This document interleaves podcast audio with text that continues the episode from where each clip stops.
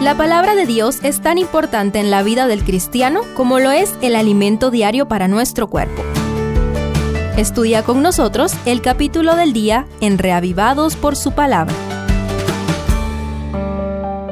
Génesis 20 presenta otro error cometido por Abraham al trasladarse a la tierra de Gerar. Parece que el patriarca hacía una buena y otra mala en su peregrinaje. Cualquier parecido con nuestra realidad no es coincidencia. Acompáñame a estudiar el capítulo a través de sus personajes. Primero, Abraham. El primer error que cometió el patriarca en su caminar con Dios fue ir a Egipto sin consultar al Señor y mentir sobre su esposa por miedo, razón por la cual prácticamente fue expulsado por el faraón, según el capítulo 12. ¿Cómo es posible que cometiera el mismo error ante el rey Abimelech? ¿Acaso no había sido testigo y beneficiario del poder de Dios? ¿Cómo fue capaz de poner en peligro la integridad de su esposa dos veces? Son muchas las preguntas que podríamos hacernos porque ya deberíamos saber que el pecado es absurdo, es irracional, no tiene ningún sentido. Es la peor tontería que podría ocurrírsele a un ser inteligente superior a los animales.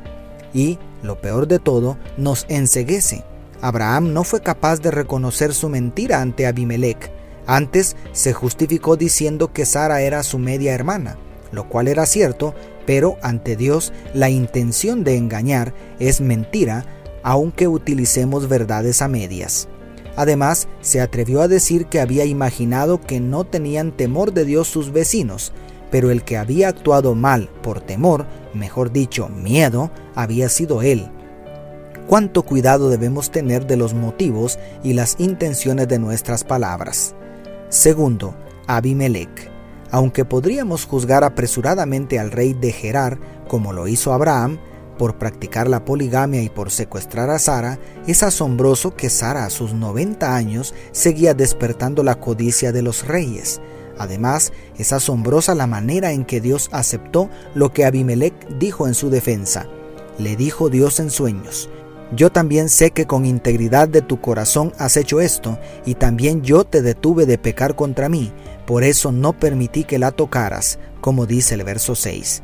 También puede resultar asombroso para algunos el gran conocimiento que tenían los antiguos respecto a los principios de la ley de Dios, aunque aún no se habían dado las tablas de piedra escritas por el dedo de Dios.